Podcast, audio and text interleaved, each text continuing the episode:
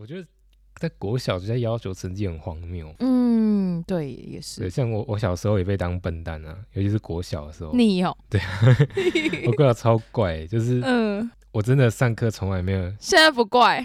呃、好了，对不起，你继续。好，现现在比较多人可以接受，嗯嗯，反正就是小时候真的是上课完全没有在听课，嗯，然后我甚至很长一段时间我不知道怎么做九九乘法表以外的乘法，哈，你说以外什么意思？就是不在九九乘法表上面的乘法，什么意思？就是随机的，你不不十。一乘以二，我可能做不出来这样子。对，就是因因为上课没在听啊，嗯对我上课都是就是自己在那边画画，就是画一些我嗯脑袋里面想象的故事这样。嗯然后就小时候就是大家都觉得我很笨啊，嗯，可是其实讲真的，我我也没有考不及格，但就是，那就是大家就觉得哦不行啊，这个狗小的东西就学成这样子。好严苛。嗯然后我爸那时候甚至就觉得说，因为我爸自己是在做工，然后嗯他说啊你这个就念到国中毕业就好，然后就来接我们公司这样子。嗯，然后结果没那时候就觉得嗯，对，那时候觉得干才不要哎、我还念书吧。因此激发你。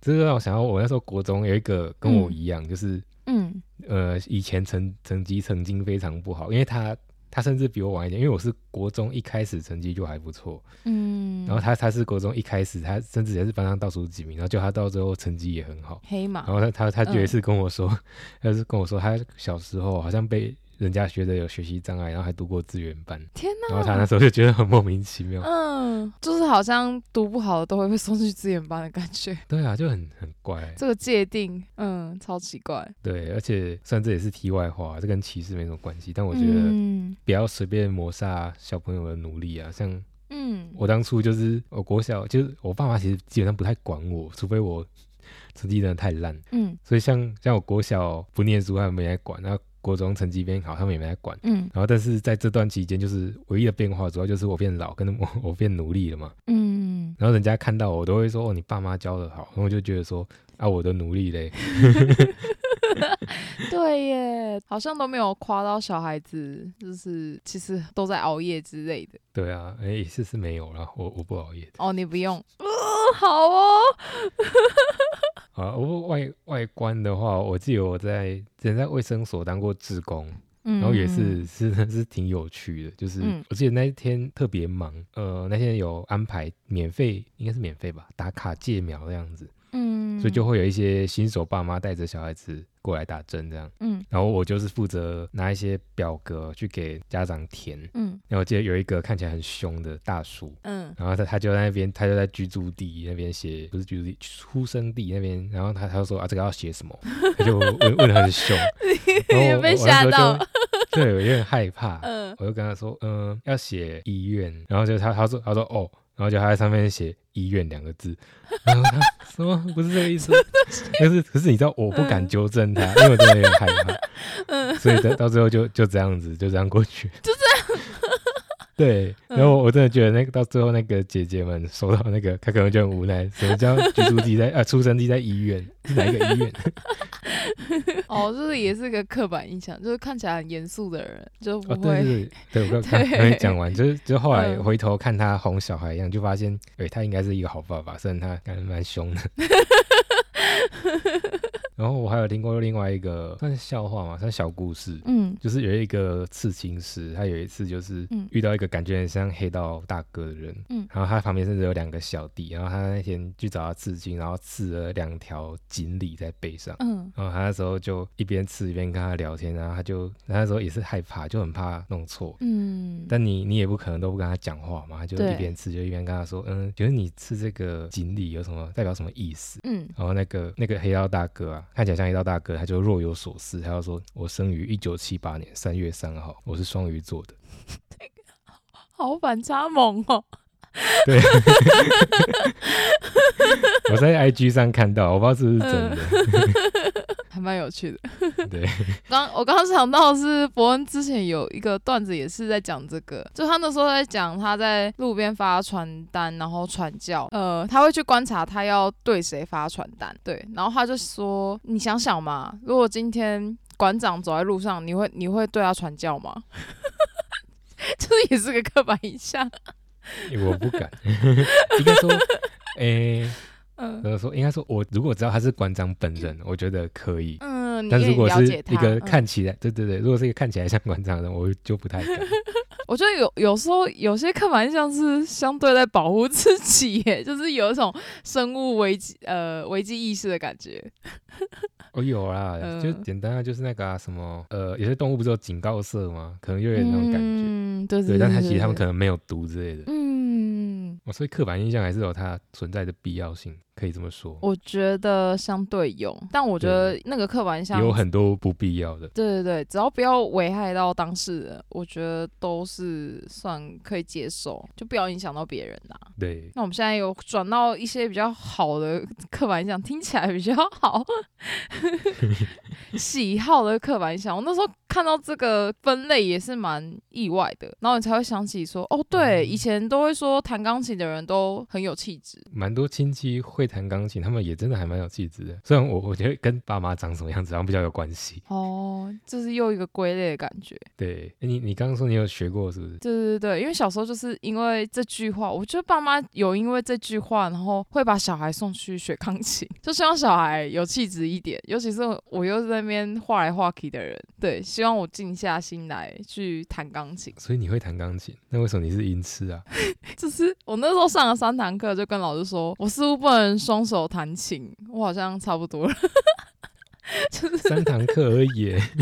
那我就回去跟我妈说哦我不行，我妈说好，那就不要浪费钱，也没有还是很干脆。对呀、也没有抱多多大的指望的。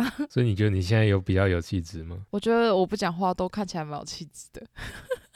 对，唐老师说嘛，你上升双子，气质空灵，啊，对啊，对哦，我 自己忘记了，你真的有吗？我觉得你跟空灵扯不上边哎。就不要讲话啊。不是你你你不讲话可以有气质，但好像也不是空灵的那哦种。，不算是空灵对，比较空。暴雨暴雨前的宁静那种。哎，有可能我比较龟裂。哦，算了，不要这样讲自己。有啦，有啦，有啦，就是气质要看状况。对，我觉得要看是不是真的喜欢音乐。然后在他投入的过程中，会表现出他那个气质嘛？嗯，应该是，而且要看是哪一种音乐。嗯，像有一些唱嘻哈的就很派嘛，哦，但也是有唱嗯嘻哈的很有气质。嗯像我觉得蛋堡就算蛮有气质的。嗯，嗯，有他自己的独特风格。对对对对，因为像我弟唱歌上台演唱的时候，或是弹吉他，虽然我我很少看到 他弹吉他，不过我觉得他那个那时候投入的神情，会觉得他好像不是我弟，帅啊，帅帅惨，帅爆！真的真的蛮帅的。这时候就会跟别人说这是我弟，其他时候我不敢承认吗？开玩笑开玩笑。喜欢动漫电玩的人都是宅宅，刻板印象。嗯不一定吧？我后来也觉得不一定，但我小时候会有这样子的刻板印象。应该说，我觉得合理，我觉得有这个刻板印象合理，因为嗯真的蛮多是在这，但是我觉得有一些可能是因为现在动漫嗯的呃受众越来越多了，嗯，像是我觉得你可能还停留在比较早期，就是可对对对对对，给给小孩子的那种，那嗯。现在有很多是给成人的，我我不是说色嗯。色，就是比较发人省思的。嗯。对，所以就导致呃，好像越来越多人在看，然后嗯。其实有一些有些人他就是他平常看起来就阳光大男孩，然后其实他也嗯。超爱动漫，嗯，而且我也看过很多 cosplayer，他们显然就不是宅宅，对对，他们其实还蛮活泼外向，就是喜欢社交。对。对对对对对。对，但我我其实不太嗯敢跟他们讲话，我觉得为什么？有有点可怕，就是因为那个妆化都很浓，我不知道为什么会觉得有点恐怖谷效应。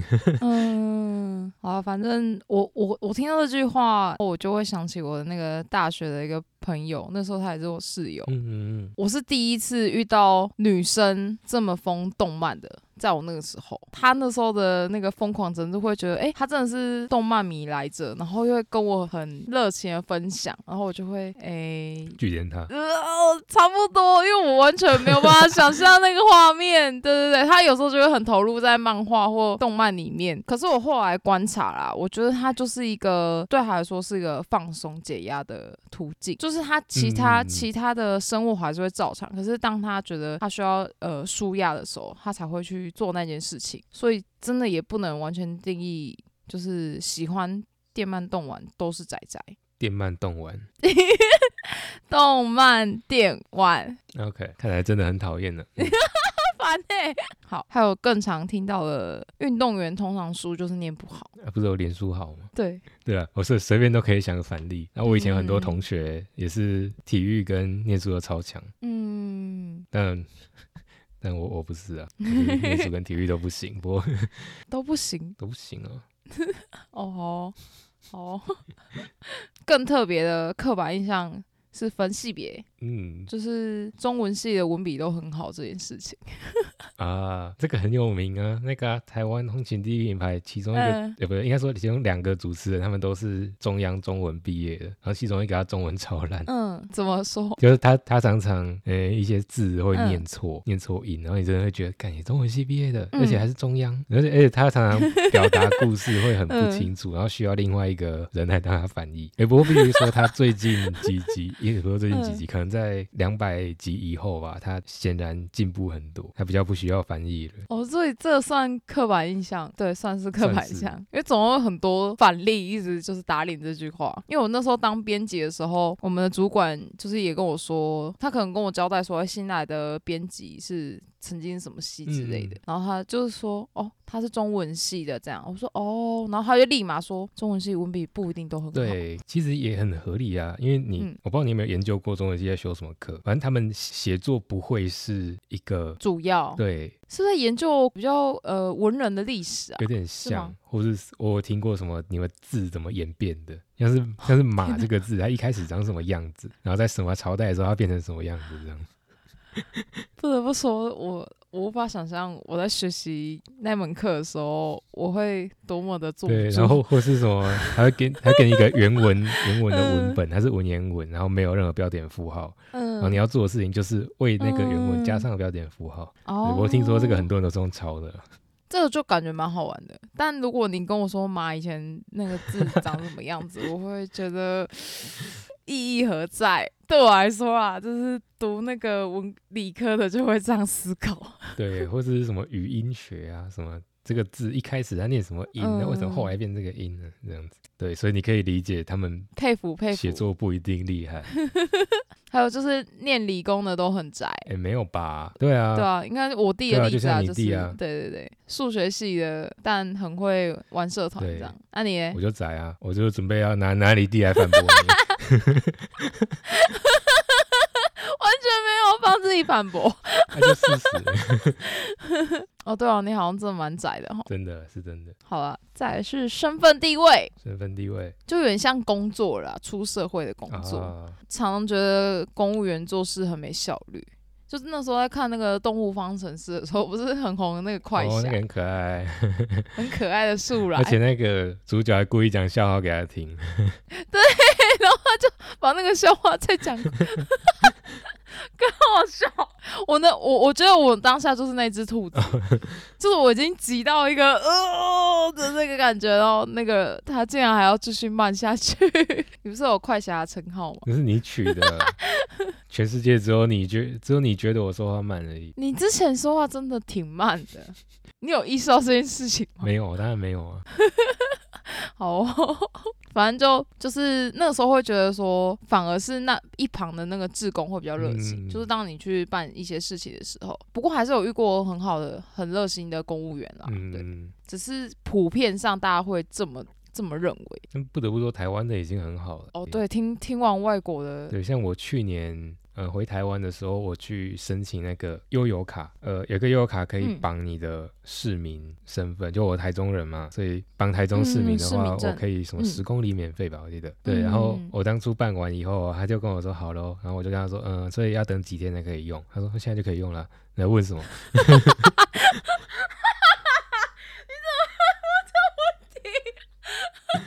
你都是要到现场了，你还要等几天啊我？等到什么线上审核啊？我怎么知道？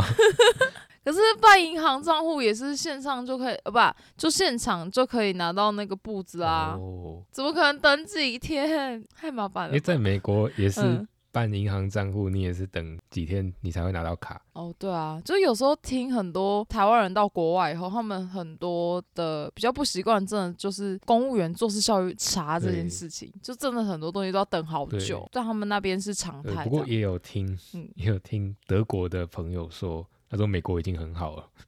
一个比一个惨，他们说他们有一些东西还 强迫一定要送纸本嗯信，好麻烦哦。怪。好，还有一个就是大家都会觉得早餐店阿姨嘴巴都很甜，就是会叫帅哥美女之类的，我好像真的没被叫过哎。应该就没有啊。哦，伤心。啊，开玩笑，开玩笑。但我觉得这句话，因为可能我们家自己做早餐店，然后我们家不会随便喊什么帅哥美女，嗯就通常都是喊同学之类的。跟就是有一次还蛮好笑，就是有一次呃，我们可能就会看那个人可能是爸爸或妈妈，就可能带着小孩之类的。我妈可能就是常常会相信自己的 判断，她有一次就 踢到铁板，她有一次把一位妈妈叫成阿妈。而且我那时候在旁边，我就觉得干超好笑的。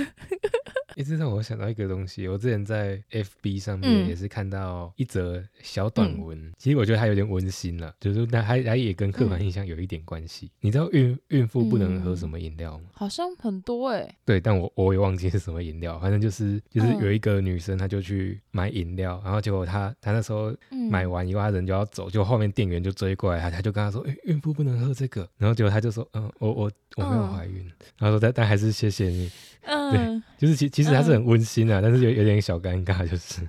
因为有一些对有一些、呃，就怀孕的妈妈可能不知道什么东西不能喝，可能会 miss 掉，对对对。嗯，对，好伤那个女生的心哦、不可可是又会觉得你有被暖到啦，其实还是有被暖到，没有有吗？吗？只是当你不是怀孕的状态，完全不会觉得有被暖，就是你就是误判了啊、哦，你只会记得你被羞辱这件事情。我倒觉得还好哎，因为孩孩子比较重要吧，我觉得。但重点是他没有孩子啊，在那边。哎、关于身份地位的刻板印象，嗯我那时候是看一出日剧，它叫《高岭之花没》，有听过，他演什么？我不知道如何简单的说，反正呃，三十个字，男主角是个修脚踏车的老板，嗯他开一间脚踏车店，而且是非常以日剧来说是非常不帅的那一种，就是真的是看起来就是仔仔。哦，你说嗯像木村拓哉那样子，没有没有没有，是真的，你看到他就会觉得，哎、为什么要找他来演的那 我种？也可以演啊反应那种感觉。你不一定，翻白眼的。好，反正就是那个男主角的选角已经让我有一个打一个问号了。那我这时候的刻板印象已经出来咯。我觉得女主角很多对男主角刻板印象，对于观影的人都是一直有持续在，就像我刚刚一样，就觉得哎、诶为什么要找他来演？就是女主角真的会爱上他吗？你就会开始思考那个剧情。重点是你慢慢发现了解男主角这个人，你才知道你外观看他只是个修修脚踏车店员，那他其实是个很热爱阅读的人，嗯他还会内化成他自己的心灵层面会再更高一点。就是你你好像看觉得他好像只是修脚踏车，好像过得没有很好，但其实他懂得比别人多，然后过得也比别人快乐。对他知道自己要的是什么。整部戏算是有点在反讽，就是反观女主角，就是好像家里富裕，然后获得很多，又好像似乎有一个很明确的路可以走，可是却不知道自己要什么。我觉得这部戏就是一直在反讽这件事情，还有反讽刻板印象这件事情。嗯，对，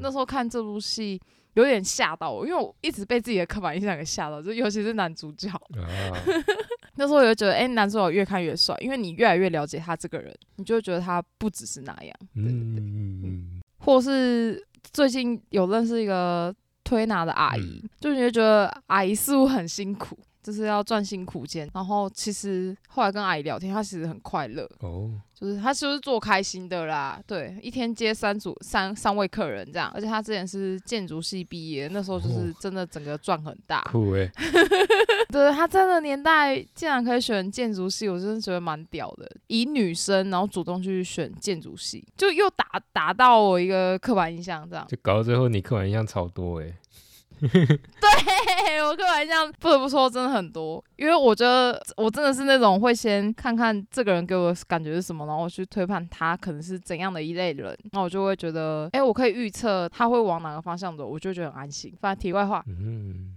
像之前讲的那个路边摊卖那个芋头粥的阿伯，就是你可能就会觉得他就是开路边摊也很辛苦，我一直都会觉得他们很辛苦，然后希望。可以多跟他们消费之类的，有时候会这种想法。但其实跟阿贝 聊天以后，就发现哦，他原来就是曾经是五星级饭店的主厨，然后其实就是去过美国啊，去过日本啊，就是算有点环游世界，就看过大场面的人。对对对，然后也是个做缘分的。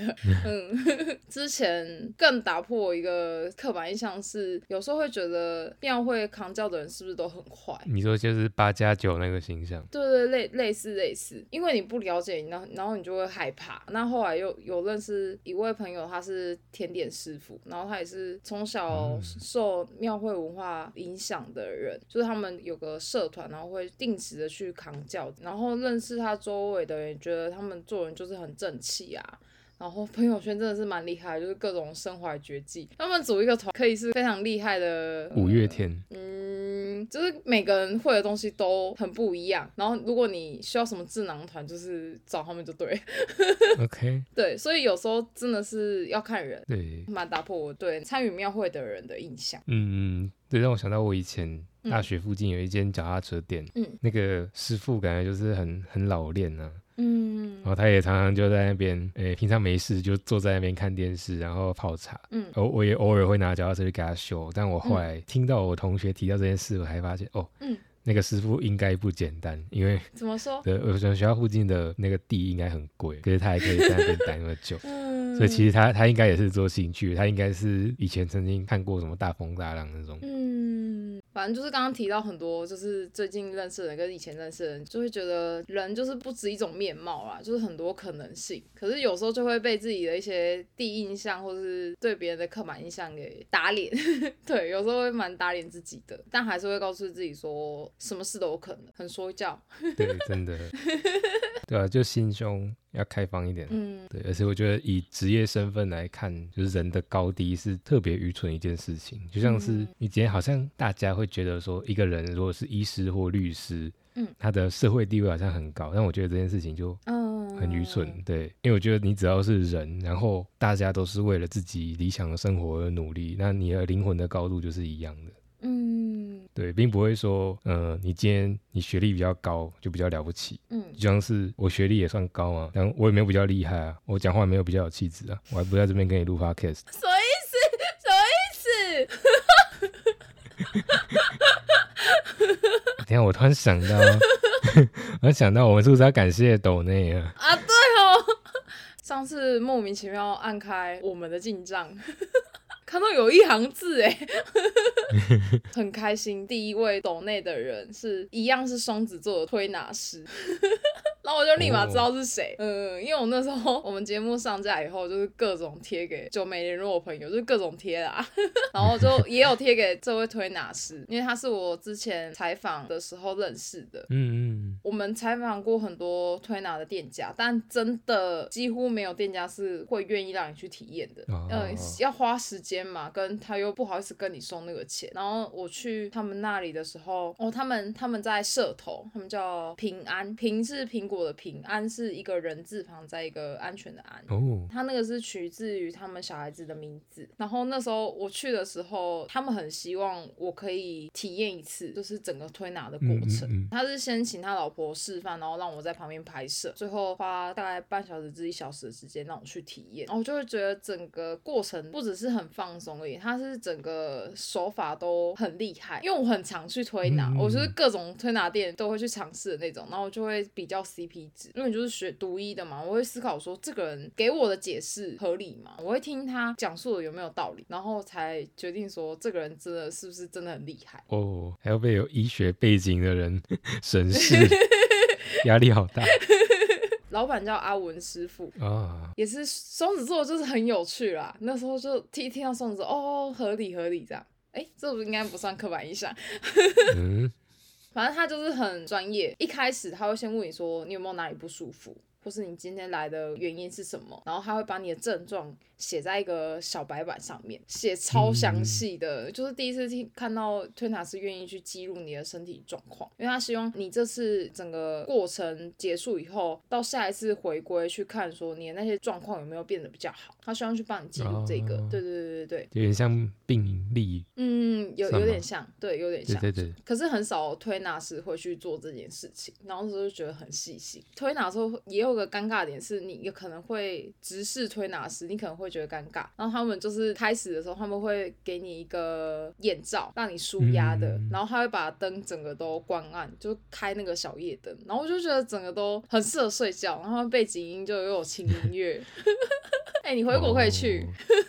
哦。好好好，可以可以。整个不只是手法，还有就是过程中，他还会问你说这样会不会太痛？就是会通常跟他说，因为有时候太痛的过程会让身体去抵抗，隔天可能会很不舒服。整个过程你会感受到推拿师很关心你的感受，跟你整体的调节的状况。OK，好，所以那间叫呃平安吗对？OK，好，那我们感谢阿文师傅。对对，平安整复推拿。对，那祝你生意兴隆。